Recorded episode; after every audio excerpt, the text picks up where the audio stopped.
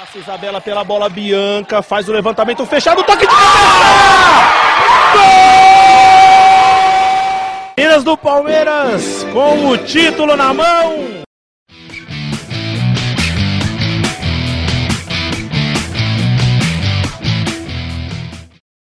Olá, amigos e amigas. Eu sou a Tainá Shimoda e esse é o Palestrinas em Foco, o primeiro podcast sobre o time feminino do Palmeiras é, e agora também sobre outras modalidades do feminino.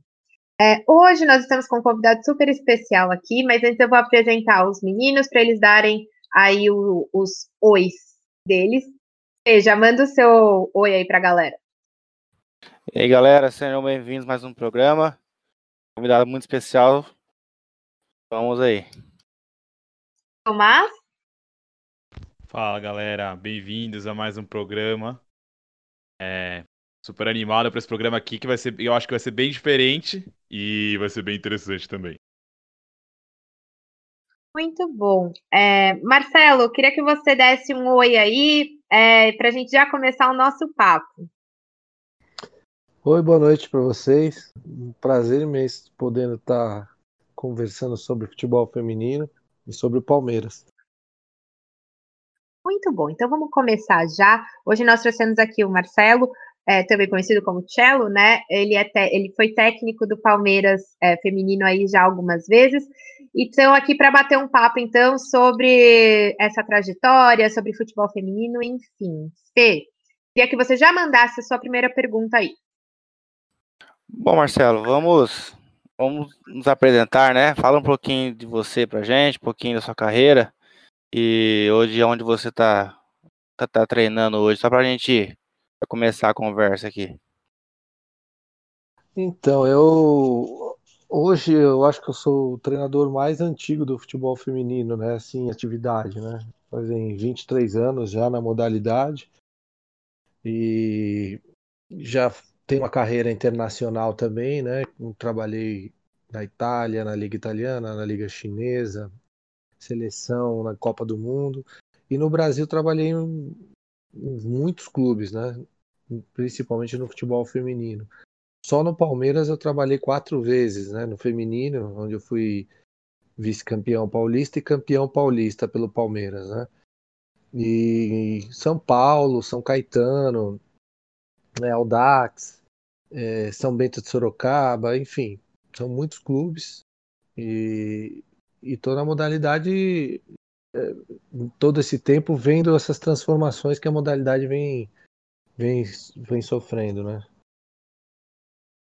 Celo, eu queria que você falasse um pouco é, sobre essas suas experiências especificamente no Palmeiras, né? É, contasse aí os anos que você treinou a equipe e também é, a gente estava aqui antes do programa vendo, né, um gol super especial do título paulista. Queria que você falasse aí é, desse título paulista de 2001.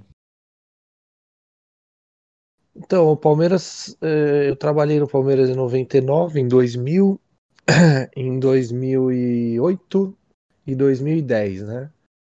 É, todas essas, esse, esse, essas passagens pelo Palmeiras nunca foram passagens, foram dentro da realidade do que o futebol feminino oferecia, né? Sempre que tinha times de camisa, a maioria das vezes os times de camisa emprestavam a camisa e e não tinham ingerência nenhuma sobre, sobre a modalidade e também não queriam né, ter nenhum tipo de vínculo. Né? É, nos anos de 99, 2000 e 2001, é, o Palmeiras disputou o Campeonato Paulista em 2001, quando a gente foi campeão. É, foi mais uma atitude da Federação Paulista em tentar fomentar o futebol feminino na época, né? Tinha o patrocínio da Topper, e, e eles queriam que todas as equipes entrassem. É, mesmo naquela época, o futebol feminino ainda, os clubes tinham muito receio, né, de não gostavam do futebol feminino, mas pedido do presidente acabaram colocando as equipes.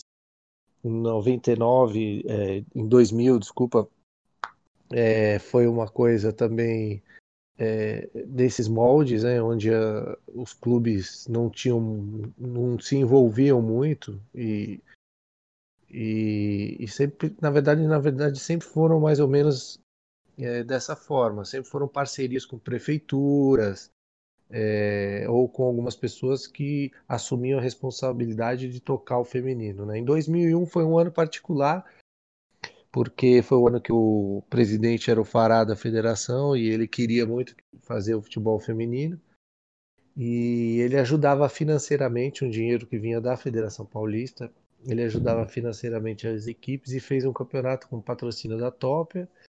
E também eles compraram um horário na rede TV para fazer a transmissão, matérias. Foi bem legal, foi um negócio bem legal.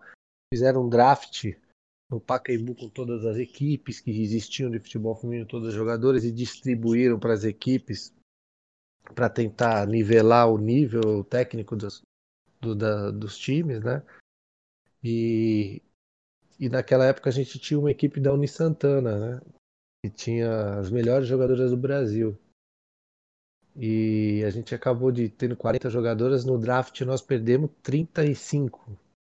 E acabou pegando as jogadoras todas novas, um time bem mais fraco do que a gente tinha, mas mesmo assim a gente acabou sendo campeão. Que foi nesse gol que você se referiu, né? Que foi uma das maiores emoções, né? Primeiro porque o Palmeiras não tinha um time muito competitivo depois que desmanchou a equipe que a gente tinha, mas a gente conseguiu dar liga numa equipe, conseguiu fazer um trabalho legal, e foi bem o trabalho ali mesmo que a gente conseguiu levar o time para a final. E contra um time que era fortíssimo, que na, particularmente na época, esse time não foi desmanchado e gerou muita repercussão, muita contestação de todas as outras equipes, que era o time da Matonense, que era um time fortíssimo para a época, como se fosse hoje aí um Araraquara, né? E, e esse time não mexeram, não tiraram nenhuma jogadora, os jogadores não passaram pelo draft, então todo mundo ficou meio meio bravo com isso e todo mundo achava que ia ser campeão e realmente chegou na final, era um time muito forte. E a gente conseguiu superar ainda esse time da Matonense e ser campeão com o Palmeiras no último minuto com com o gol da Zangão, que foi na época uma emoção muito grande, né? Bem emocionante mesmo esse gol. Ela vai correndo para a torcida também, né? Eu li que ela estava procurando a mãe dela. Enfim, é muito emocionante mesmo. É, eu queria te perguntar, já emendando nessa, nessa pergunta aí, é, sobre as suas passagens pelo Palmeiras. Foi mais de uma passagem. É, eu queria que você com, com, conversasse, assim, comentasse um pouco nesse sentido de, é, de mudança mesmo, desde os anos 90 é, mais indo para né, os anos até 2010 e tal, e mesmo pensando agora, é, com esse novo projeto do Palmeiras, como que você avalia as mudanças no futebol feminino, pensando é, e as mudanças dentro do Palmeiras também?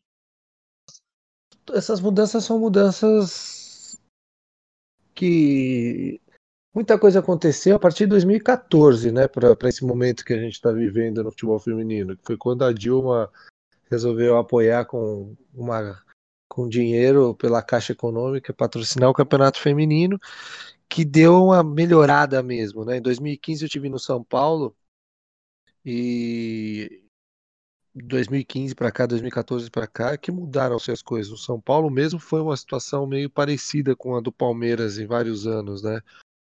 É, não tinha esse vínculo, como tem hoje com os clubes, onde as jogadoras têm carteira assinada, onde as jogadoras podem pisar dentro do clube, né?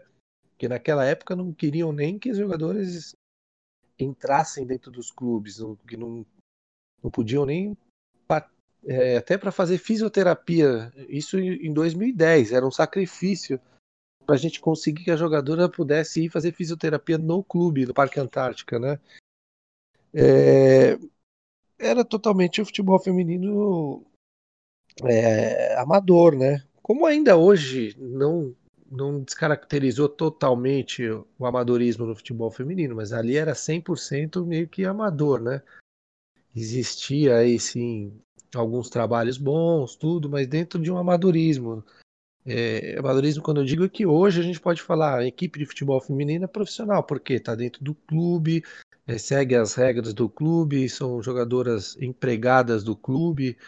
É, é, o clube tem um diretor, tem um departamento, e isso não tinha muito, não existia nada disso, né? A gente é, se reportava, fazia relatórios direto, a, a, às vezes até o presidente ou vice-presidente, ou, ou, um diretor.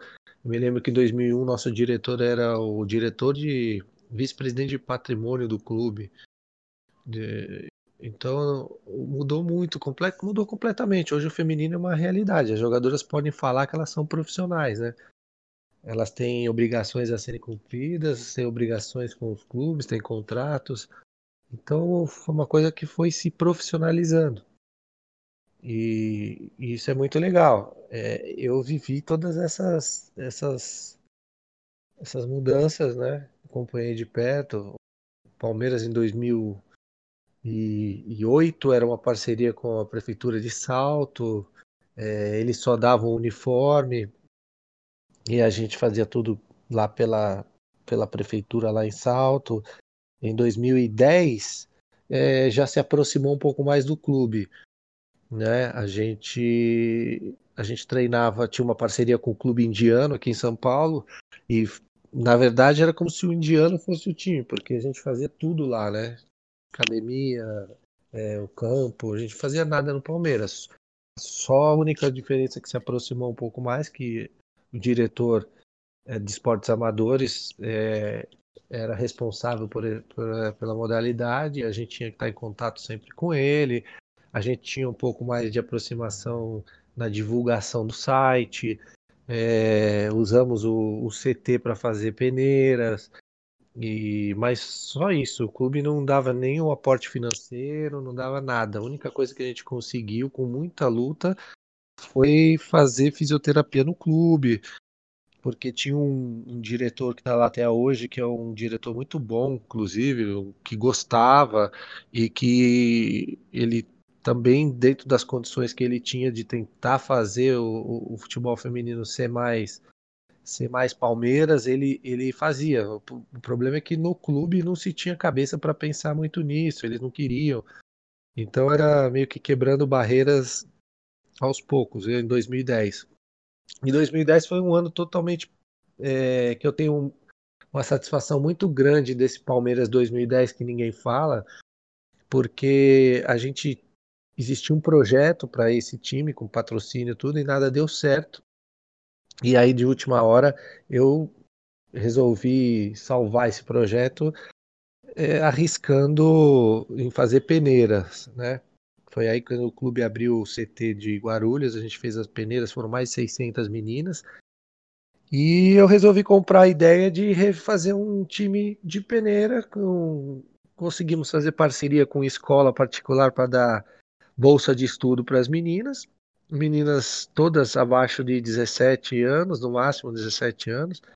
Aonde para... que a gente entendia que para essas meninas conseguir estudar num colégio de nível particular que hoje é muito caro, para os pais seria interessante é, ter as meninas no, jogando no clube. Então essa foi a ideia vendida.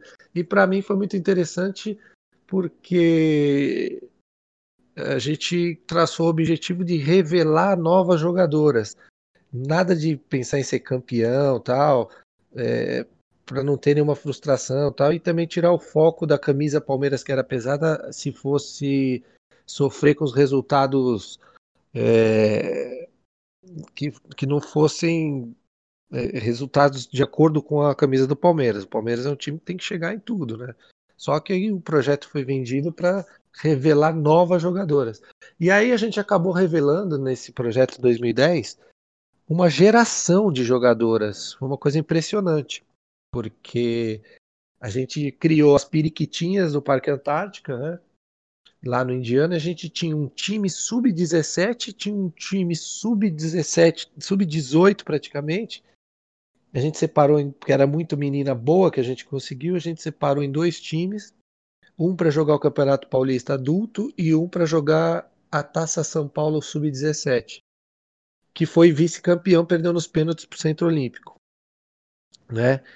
E, e, o time adulto acabou fazendo um campeonato, não se classificou, mas acabou fazendo um campeonato jogos bons, jogos contra o Santos, as Sereias da Vila na época, o time mais forte do Santos. É, as meninas de 15 anos dentro do campo, 16, 17, enfrentando aquelas jogadoras. A gente perdeu de 3 a 0 é, até, os, até os 40, 38 minutos do segundo tempo, estava 0 a 0 o jogo. A gente poderia ter ganho aquele jogo. Né? Foram, fomos tomar gol na prorrogação, nos últimos acréscimos, de bola parada, tudo. E a gente acabou revelando uma geração geração de meninas que foram para a seleção brasileira, é, várias, e várias estão em atividade hoje nos grandes clubes. Então, para mim, isso foi foi o maior prêmio. Para mim, foi como se fosse um título, né? Esse Palmeiras 2010. Eu tenho muito carinho pelo Palmeiras, só para encerrar essa pergunta, porque eu joguei no Palmeiras, o meu primo jogou profissional no Palmeiras, eu sou sócio do clube até hoje. Eu vou, quando tem, vou, eu vou voltar para presidente, para conselheiro, é, e eu tenho uma identificação muito grande com o clube, né? Então é uma coisa. O Palmeiras é uma coisa muito especial para mim na minha vida. Legal, muito bom gente saber. Para mim é uma surpresa, não sabia que você era sócio, não. É, Marcelo, vamos falar um pouquinho de campo. Como que jogava seu Palmeiras? Como era você gostava de propor o jogo, gostava de ser mais reativo, é, fazia pressão alta, de as linhas mais altas, né? Como que era seu Palmeiras? Cara, o nosso Palmeiras de 2010, que foi o último, era um time reativo, né? Tinha que ser, né? Até porque as meninas eram muito novas e a gente tinha uma estratégia de jogo que geralmente você faz quando você, você tem uma equipe inferior, que é um time reativo, saindo com transições ofensivas rápidas, com jogadoras rápidas. E basicamente era isso, né? Jogando sempre por uma bola, por um contra-ataque. É... E... Mas era um time muito bem organizado, como sempre as minhas equipes foram, graças a Deus. Né?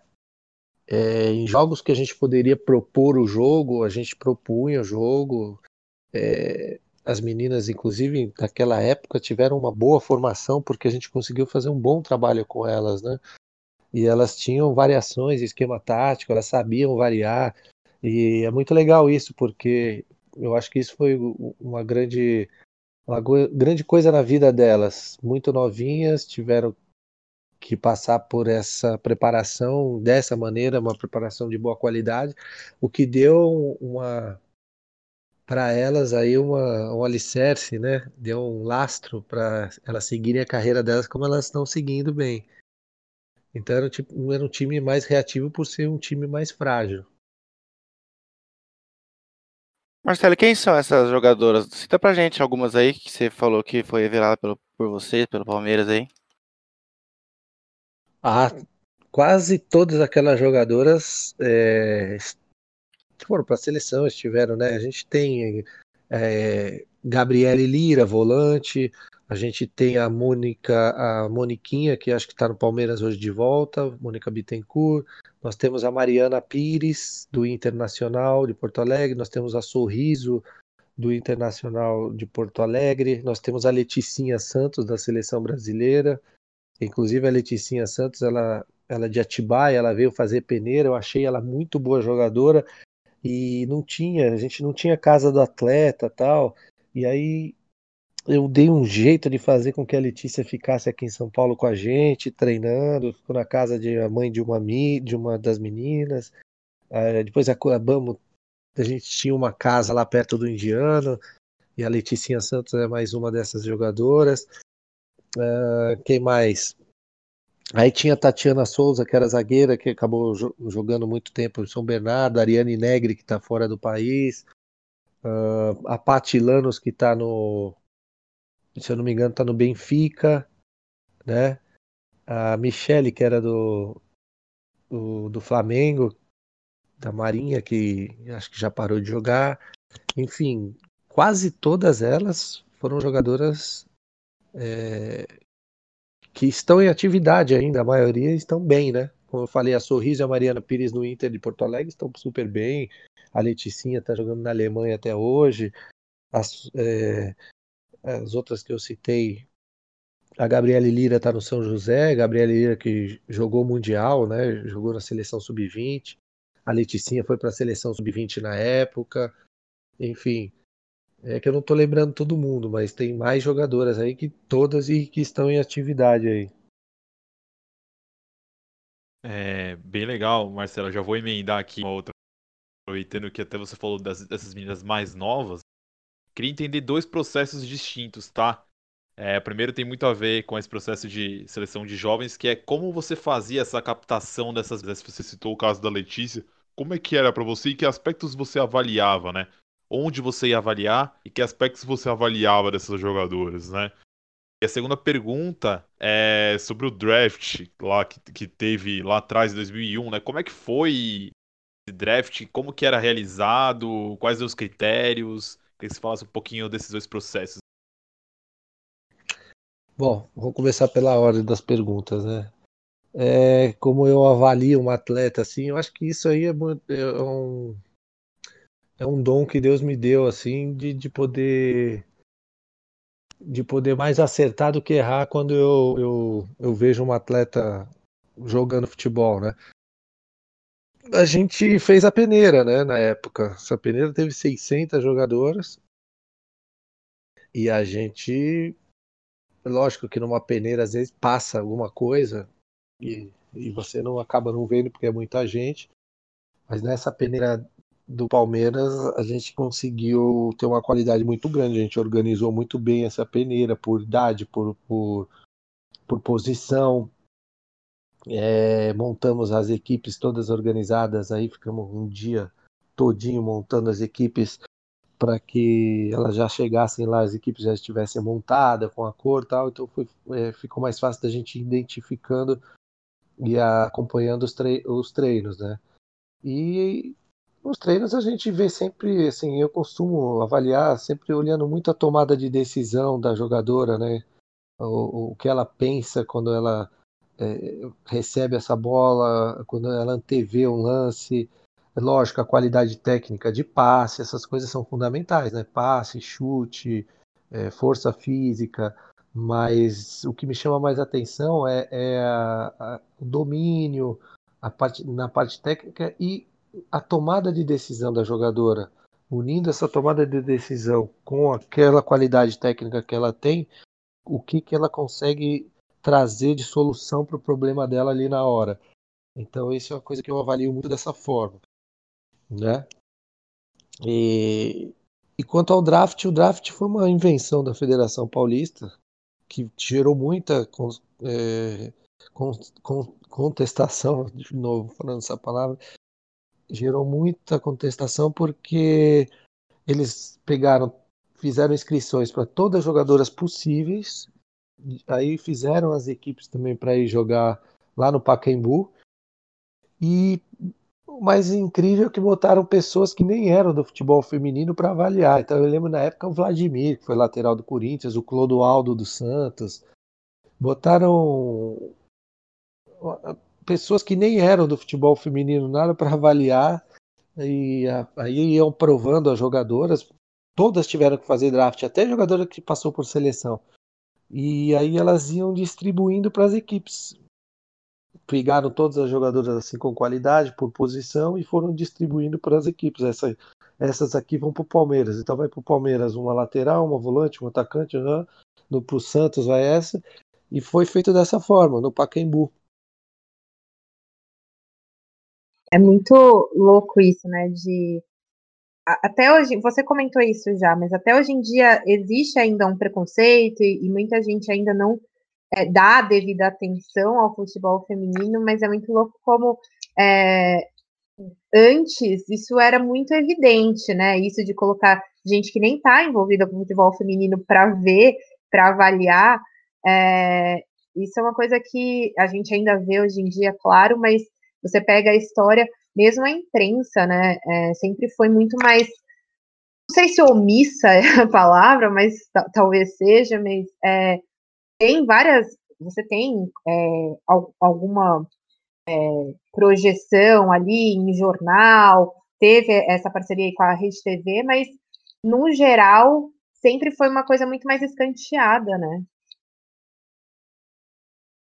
Olha, foi né, na época, por ser amador, por ser uma coisa que as pessoas tinham muito preconceito, por ser uma coisa que ninguém conhecia, né? Ninguém conhecia, assim, se você conversasse com qualquer pessoa de futebol feminino, ninguém nem só quem era do meio mesmo, assim, que gostava. Então, era uma coisa que eles achavam que a maneira mais fácil de fazer as coisas era através de marketing. Então, é legal você fazer um draft e colocar, pô, o Vladimir, ex-jogador, o Clodoaldo, ex-jogador. Foi o Campeonato Paulista em 2001 que se falou muito que só tinha menina bonitinha, que as meninas iam ser bonitinhas. Se confundiu muito isso porque não é verdade.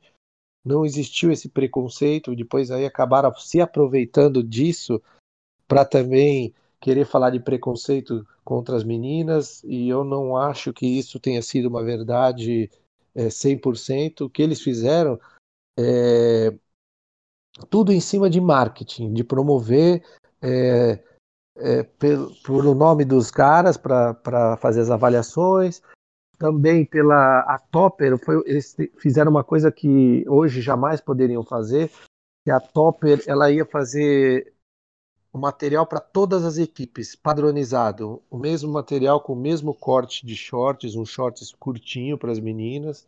Eu me lembro que teve jogadora minha que falou assim: Meu, eu não vou usar isso nunca. E que eles, obri eles obrigaram a jogar mais ou menos o mesmo padrão, que o shorts tinha que ser curtinho, a camisa tinha que ser baby look.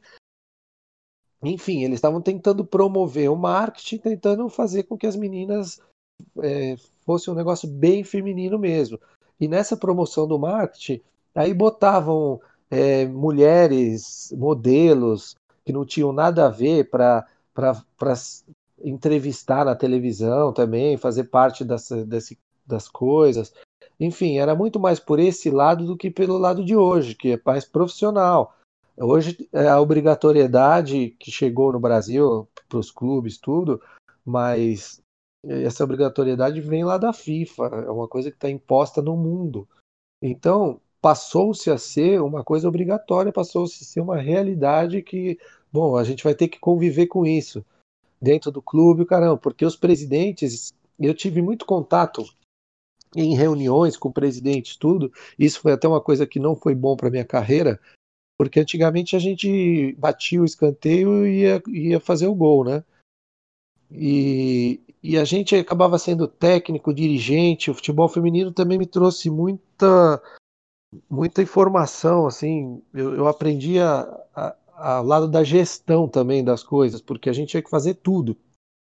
Mas para mim que resolvi trilhar uma carreira como treinador, isso às vezes eu ia numa reunião com o presidente de clube que eu ia defender os, os interesses do, do Palmeiras ou da minha equipe, e eu batia na mesa como se fosse um diretor, mas eu era um treinador, e isso acabava é, vinculando a minha imagem, né? Vinculando a minha imagem que não era legal. Mas por que eu estou falando isso? Porque a gente tinha que fazer de tudo naquela época, e hoje em dia não existe mais isso, né? As coisas foram se profissionalizando. E eu, e eu tô falando isso por quê? Porque quando eu ia nas reuniões, eu via os presidentes, os diretores falando que não gostavam de futebol feminino. Inclusive teve um ano que foi o de 2000, acho que 2000 que o, o presidente pediu pro, pro presidente do Corinthians para participar do feminino tudo, obrigou praticamente as equipes e o Corinthians bateu o pé dizendo que não ia participar, que não queria saber de futebol feminino, que não gostava de futebol feminino. Então, o, o, os presidentes, e até hoje já ouvi papo de dirigente que fala que a partir do momento que cair essa obrigatoriedade, eles vão eliminar o futebol feminino do clube. Porque dá gasto, porque as meninas começam a ter direito trabalhista, e, e aí acaba gerando é, ações trabalhistas contra os clubes, aí os caras têm ainda esse preconceito, essa coisa de falar assim, pô, tem essas meninas enchendo o saco aqui dentro do clube, eu tô preocupado com, com com o Pato, que torceu o tornozelo no gramado do Morumbi, falou que o campo tá ruim. Ô Marcelo, eu tava lendo uma entrevista que você fez aqui, e você falou quando você estava na Guiné. Guiné, isso. Que teve um, um problema com a, uma jogadora que era espanhola e teve também dois meninos que estavam treinando com vocês, né? Conta pra gente um pouquinho dessa história aí. Curiosa. Então, é, quando eu surgiu o convite para ir para a Guiné, eu resolvi dar uma estudada antes no país, né? E no que se falava de futebol na Guiné Equatorial, via Google, via Wikipédia, enfim. E a primeira coisa que, quando eu acessei o Google sobre a Guiné Equatorial, é que a Guiné estava sendo acusada de ter dois homens jogando no meio das meninas quando elas se classificaram para a Copa da África, pra, da Copa da África para a Copa do Mundo, né? Chamava Salimata, Irmã Salimatas.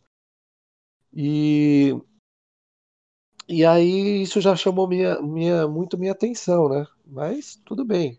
De resto, eu fiz essa análise é, do país, tudo, aceitei o convite, fui para lá. E só sendo rápido, né? Eu cheguei lá não fui eu que convocava as jogadoras, porque até então não tinha um campeonato lá para se convocar, era já as jogadoras é, que eles tinham de lá e jogadoras naturalizadas é, guineanas, jogadoras da Nigéria, de Burkina Faso, de Camarões, eles pegavam outras meninas de outros países e conseguiam naturalizar. E eu, quando cheguei, comecei a dar treino, e no quarto dia de treino, eles falaram para mim que elas iriam se apresentar, as irmãs Salimata.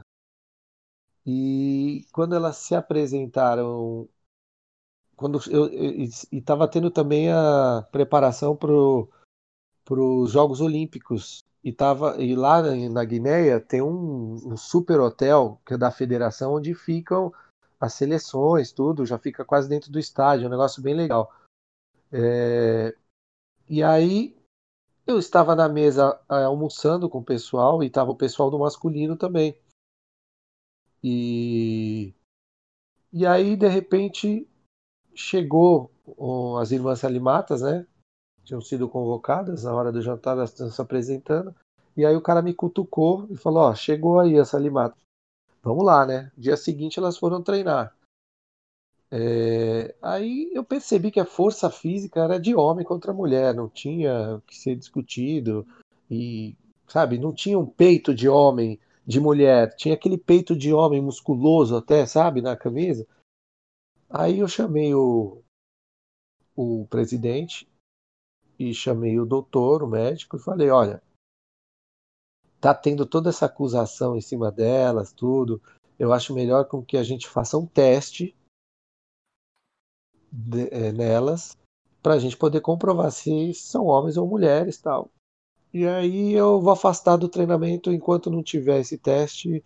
Eu não, eu não vou seguir com elas treinando que e aí no dia seguinte à tarde o doutor chegou com o olho arregalado para falar comigo e falou: "É homem, é homem, é homem". Aí eu falei: "Como assim?" Aí ele fez um. Ele, ele foi fazer tipo um, um, Me contou, né? Que foi fazer tipo um teste, que ela, ela abaixou os shorts assim. E aí quando ele foi. Ele foi cutucar, né? Fazer o exame assim. Aí disse que o pênis saiu para fora. E que elas eram homens mesmo. Como na África é, tem muita gente pobre mesmo, era uma maneira delas fazerem isso para ganhar um dinheiro, porque na Guiné se ganhava muito dinheiro, muito mesmo. E aí, com tudo isso, eu acho até que tinha dirigentes que já sabiam disso, porque não era possível. E eles, faziam, eles aceitavam isso e tudo bem.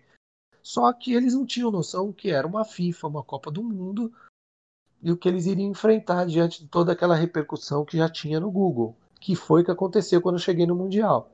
Eu chamei o presidente e falei: olha, vamos afastar elas, manda elas embora para casa delas, dá um dinheiro para elas, e a gente vai colocar que elas não vão participar mais, porque uma torceu o joelho, como elas são irmãs gêmeas e são muito ligadas uma na outra, a gente fala que elas não quiseram, se uma não for, a outra não ia e acabaram sendo cortadas. E manda elas para o país delas, que era Burkina Faso. E foi isso que foi feito. E quando eu cheguei na Copa do Mundo, eu já orientei toda a equipe, eh, todas as jogadoras, todo mundo, que seria esse o discurso que a gente teria que dar. E aí eu peguei e quando eu cheguei na Copa do Mundo foi uma coisa absurda. A primeira coisa que fizeram uma entrevista coletiva para se falar por que, que elas não estavam, mas de uma maneira irônica, é, como queria, como se quisessem dizer para mim, ah, você cortou elas porque elas eram homens. Então já cheguei numa Copa do Mundo com a pressão. Eles estavam esperando com que elas fossem para lá para cair matando, né? E, e, isso foi porque acho que se eu não tivesse lá como treinador, alguma coisa eles iam levar e ia ser um escândalo mundial. Ah, é, queria saber agora de outra experiência sua, também num um país diferente do Brasil, que foi sua experiência na China. É, queria saber como que foi a experiência lá, o que, que você vê de diferenças para o futebol aqui do Brasil e de outros lugares pelos quais você passou. Bom, na China é um país, todo mundo sabe, né?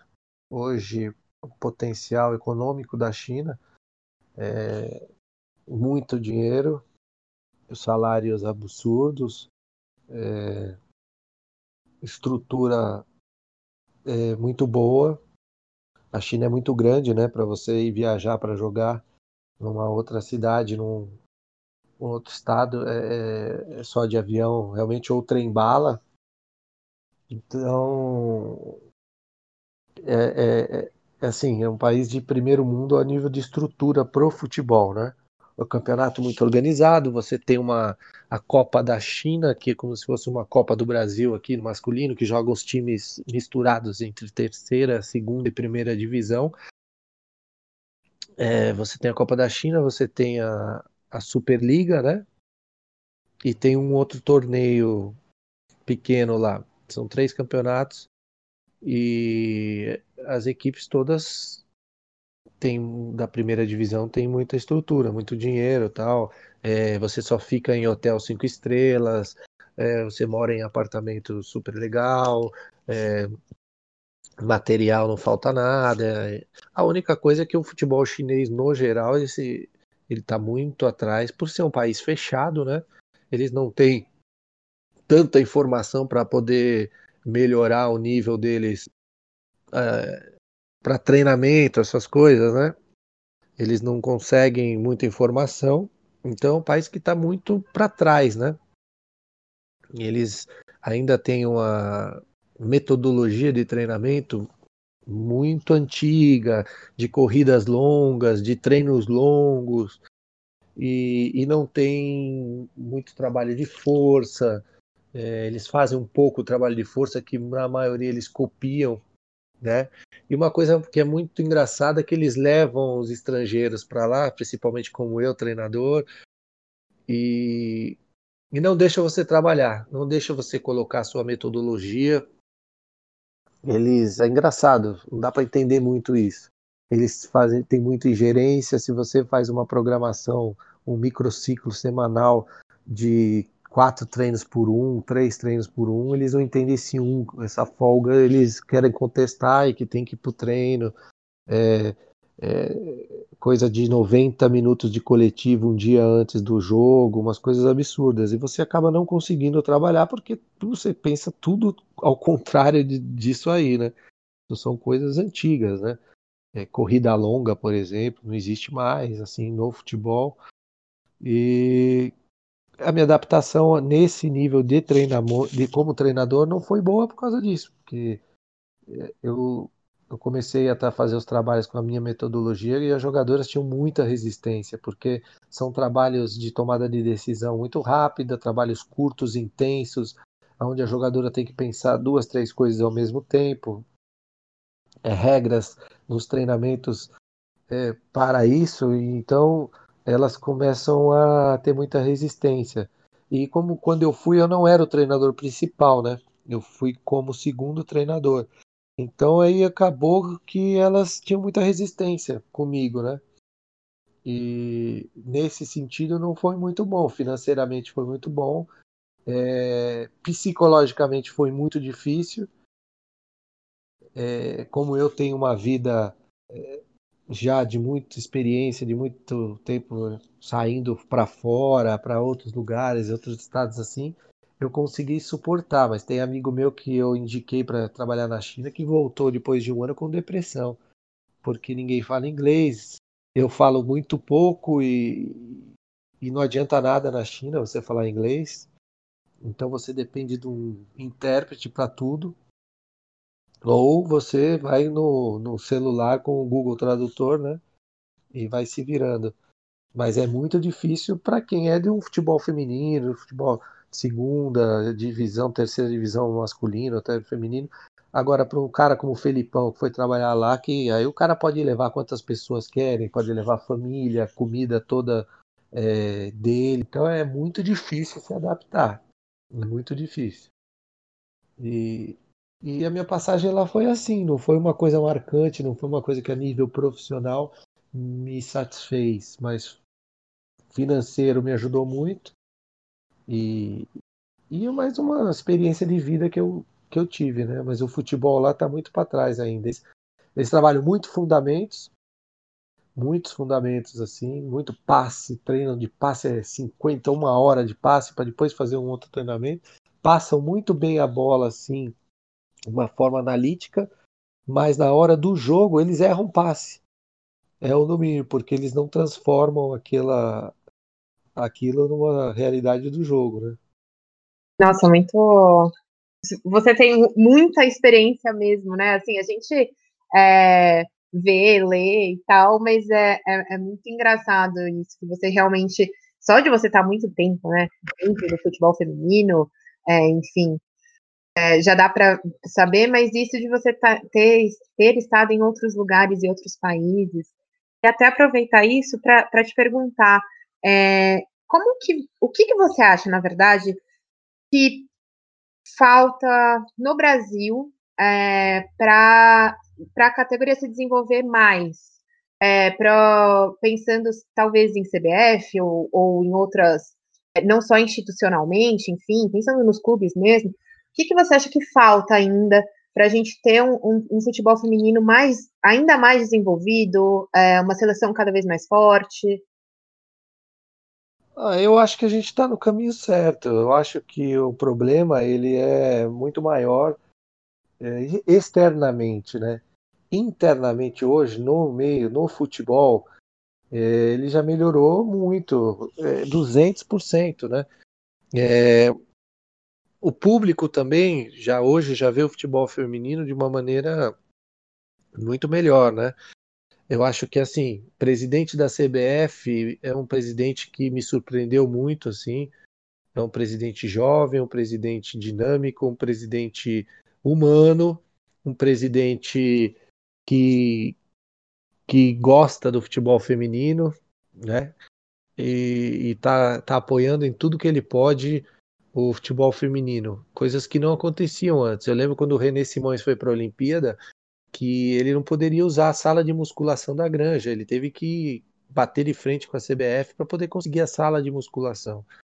É, hoje o presidente da CBF dá total apoio para que o futebol feminino é, evolua tecnicamente, é, na, na, na, parte técnica, é, em todos os sentidos, é, dando mais qualidade também através da CBF Academy, o negócio dos cursos, de, de, forçando com que as mulheres tenham mais oportunidade, enfim, o, tra o, tratamento com o futebol feminino da CBF, que é o principal órgão, está sendo uma, uma, prioridade, podemos falar assim. Então, eu acho que já melhorou muito isso internamente no futebol. O Brasil trouxe a Pia, que é uma pessoa que, que tem um currículo invejável, embora eu ache que a gente tem uma, a nível de mulher treinadora, a gente tem uma super treinadora que é muito capacitada, é minha companheira de curso de licença Pro, de licença A, que é a Emily.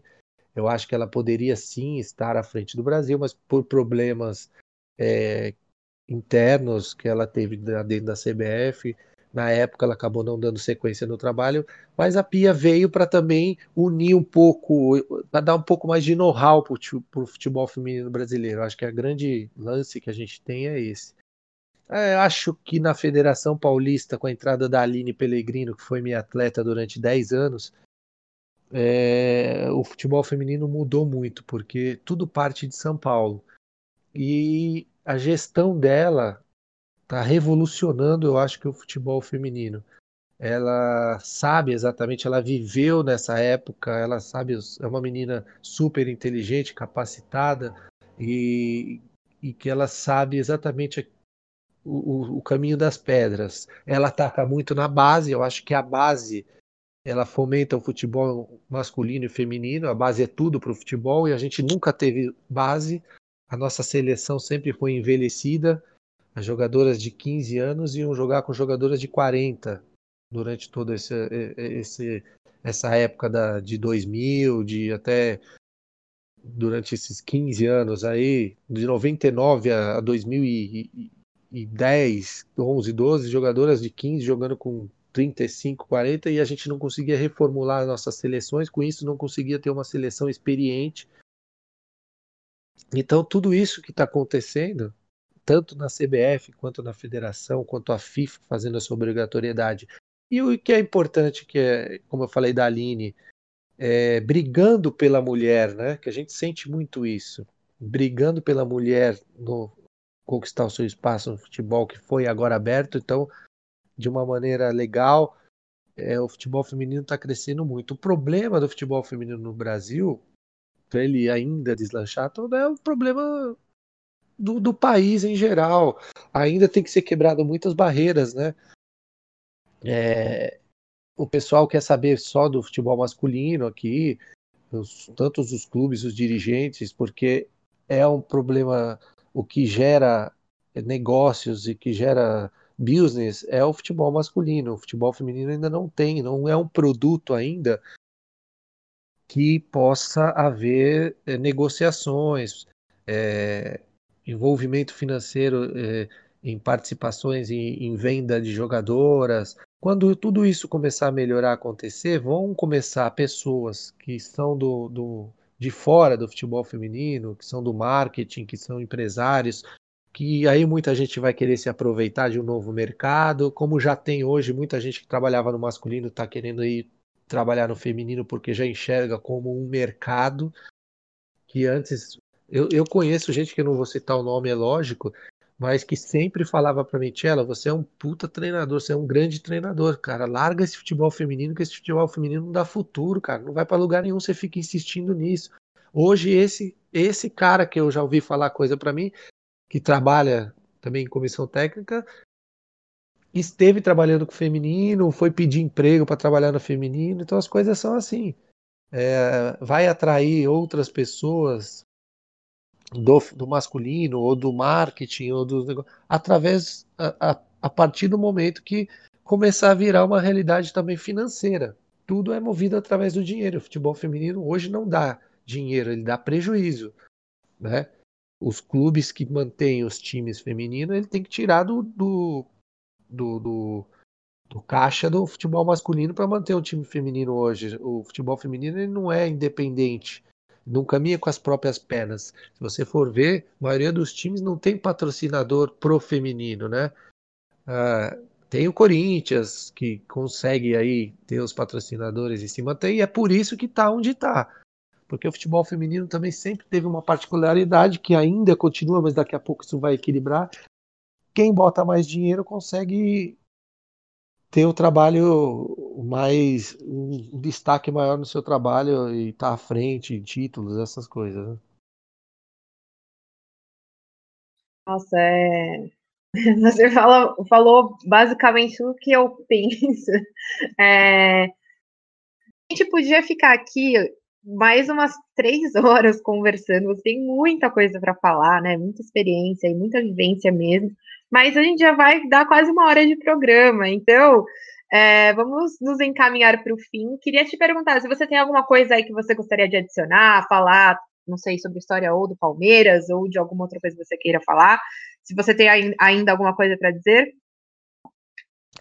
Não, é, eu falei no começo, né? Falar do Palmeiras para mim é sempre um grande prazer. Eu tenho uma identificação com o Palmeiras muito grande, como eu falei é, tenho um carinho muito grande, porque a gente falou aqui, eu fui treinador quatro vezes do feminino do Palmeiras, mas eu trabalhei na base do Palmeiras no masculino também. Eu fui treinador de duas categorias, do, do sub-17 e do sub-15. É, jogadores que jogaram no profissional do Palmeiras foram meus jogadores, o, o David Braz, o Zé Love, o, o William, Marquinhos, que depois foi o Fluminense, vários jogadores ali que foram meus meus jogadores também na base. Fiquei muito pouco tempo, mas trabalhei na base também. Joguei no clube, sou sócio do clube, então tenho uma identificação muito grande. E para mim, é, eu sei que no, nesse momento eu também estava em outro, em outra, trabalhando em outros lugares, tudo. Mas uma coisa que eu gostaria muito é de trabalhar no Palmeiras, novamente no feminino, mas no Palmeiras que, que eu sempre quis, né? Que é o Palmeiras de hoje com estrutura, com verba, com, né? Porque eu trabalhei nas épocas que nas épocas difíceis, né? E, e, com essa identificação com o clube, eu, eu ainda tenho um pensamento de um dia poder voltar a trabalhar no Palmeiras. Lógico que não tem nada a ver hoje, o Palmeiras está muito bem representado. O Palmeiras tem um grande treinador, muito bom mesmo, que é o Ricardo Belli. É, mas quem sabe um dia poder voltar a esse clube por causa dessa identificação que eu tenho. É um clube que eu tenho um carinho muito especial. É, só um fato rapidinho: 2010, quando a seleção colombiana feminina estava disputando o sul-americano aqui no Brasil, é, eu tinha uma jogadora que eu conhecia e o dirigente da Colômbia. Eu levei todos eles para assistir um jogo no Parque Antártica, que o Armeiro estava jogando tudo, e levei eles na sala de troféu do Palmeiras onde tinha ainda aquela sala de troféu e tinha um troféu exposto do Campeonato Paulista que a gente ganhou na, do, na sala de troféus e isso foi sempre um orgulho muito grande para mim, porque o último, o único título que o Palmeiras tem no Campeonato Paulista, assim, único título de campeão, esse troféu foi eu que ganhei e para mim é uma honra fazer parte da história do clube. Para a gente é uma imensa honra também. A gente espera que, obviamente, né, de agora em diante, o Palmeiras mantenha aí, a gente ganha ainda muitos títulos, mas muito bom mesmo. É... Então vamos dar aqui o, o, tchau, né? O Fê, já manda o seu, seu tchau aí, seu agradecimento, e aí depois a gente continua aqui pra, com o Tomás. Queria agradecer aos nossos ouvintes aí, Marcelo também por ter aceito nosso convite para estar conosco nesse programa. A gente já lança a campanha aí, né? Um dia futuro aí o Marcelo mandar nossas palestrinas aí, né, Atena? Fala aí. Por mim, a gente já faz a campanha. Ô, Tomás, manda seu agradecimento, seu tchauzinho. Bom, queria agradecer demais ao Marcelo a presença, falar falou, é uma honra pra gente ter você aqui. Você também, jogador, né? O Palmeiras. É, espero que um dia você volte sim para o clube, né? Acho que tem que rolar esse reencontro com certeza. É, a gente espera que o clube também siga aí no, no ótimo caminho que está hoje com o Ricardo, né? E acho que investindo realmente na modalidade, vamos ver o que, que o futuro oferece pra gente aí. Marcelo, então vou abrir esse espaço também para você dar o seu recado final, para você agradecer quem você quiser é, e dar o seu tchau aí. Eu queria agradecer a, a vocês aí, um bate-papo bem legal. Sempre bom a gente poder trocar ideias, né? Tá falando da experiência de vida da gente e falar, como falei, do Palmeiras para mim sempre um grande prazer, né? E então, para mim, a, a, honra foi minha de poder estar tá participando aí com vocês e estou sempre à disposição. que vocês precisarem sempre aí de mim, pode contar comigo. Muito bom. É, nós agradecemos muito mesmo a sua participação.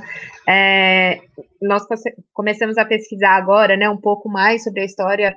A gente tem alguma noção já da história do feminino, do Palmeiras, mas é, a gente começou a pesquisar com mais é, calma e mais profundidade, com pessoas que passaram por isso, é, com pessoas que. O, o, Edson, né, da Vitrine, que tem, aliás, um, um, agradecimento especial para ele, é, que tem várias informações, que tem acervo, é, coisa no acervo pessoal. Então, assim, é, para a gente também até aproveitar nesse momento de pandemia, já que ainda os campeonatos não voltaram, é, para a gente poder falar um pouquinho sobre essa história também do Palmeiras, porque muita gente não sabe, na verdade, que o Palmeiras já teve outros times femininos, né? Que não é só de agora. Então é, é muito bom poder ter você aqui, é, né, uma história incrível, um técnico campeão aí. Nós esperamos muito que você chegue, que você volte, né, para o Palmeiras aí em algum momento. É, se, se for necessário, a gente faz campanha assim. É isso, então muito obrigada mesmo pela participação. Obrigada, ouvintes. Até o próximo Palestrinas em Foco. É, esperamos que vocês estejam aí com a gente novamente. Um beijo.